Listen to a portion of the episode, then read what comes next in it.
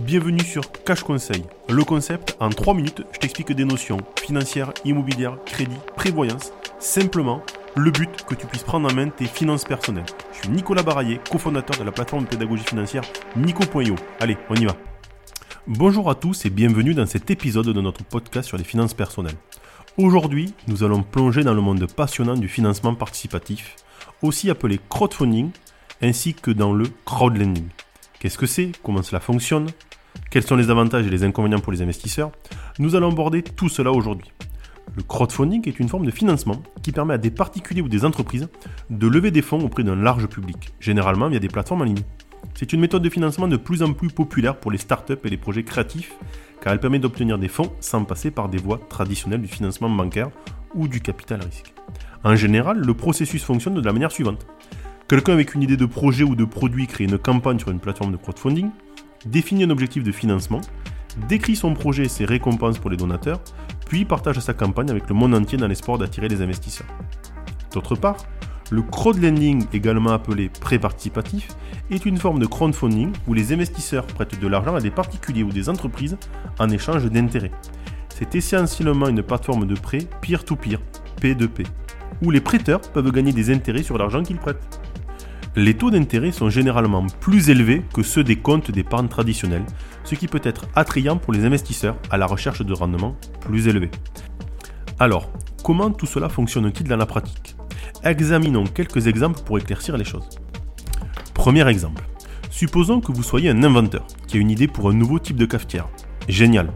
Vous savez que votre invention pourrait révolutionner la façon dont les gens préparent leur café, mais vous n'avez pas les fonds nécessaires pour la produire en masse c'est là que le crowdfunding entre en jeu. Vous pouvez créer une campagne sur une plateforme de crowdfunding comme Kickstarter ou Indiegogo, décrire votre idée, fixer un objectif de financement, disons 50 000 euros pour couvrir les coûts de production, et offrir des récompenses aux donateurs, comme une de vos cafetières une fois qu'elles seront produites. Si votre idée attire l'attention, vous pourriez atteindre votre objectif de financement et réaliser vos rêves. Deuxième exemple. Maintenant, prenons en compte un exemple de crowdlending. Supposons que vous soyez un entrepreneur qui a besoin de fonds pour ouvrir un nouveau restaurant. Vous avez déjà économisé une partie de l'argent dont vous avez besoin, mais il vous manque encore 30 000 euros pour couvrir tous les coûts. Vous pourriez vous tourner vers une plateforme de crowdlending comme Lendix ou October, où vous pouvez emprunter de l'argent directement des investisseurs. Vous présentez votre plan de financement, fixez un taux d'intérêt et une échéance pour le remboursement du prêt.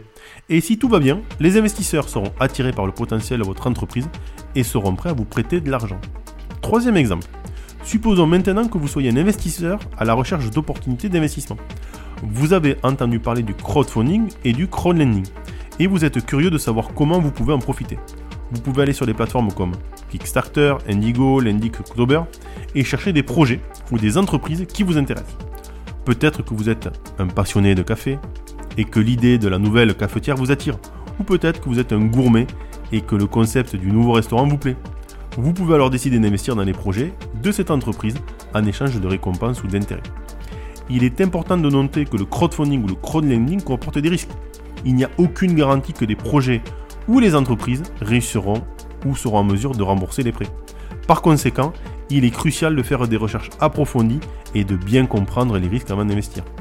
Comprenez bien que vous investissez sur un projet, une personne, une entreprise que celle-ci peut échouer. N'investissez que l'argent que vous êtes prêt à perdre. C'est tout pour aujourd'hui. Nous espérons que cet épisode vous a aidé à comprendre ce qu'est le crowdfunding et le crowdlending et comment il fonctionne. Si vous avez des questions ou des sujets que vous aimeriez que nous abordions dans les futurs épisodes, n'hésitez pas à nous les faire parvenir. Merci et à bientôt.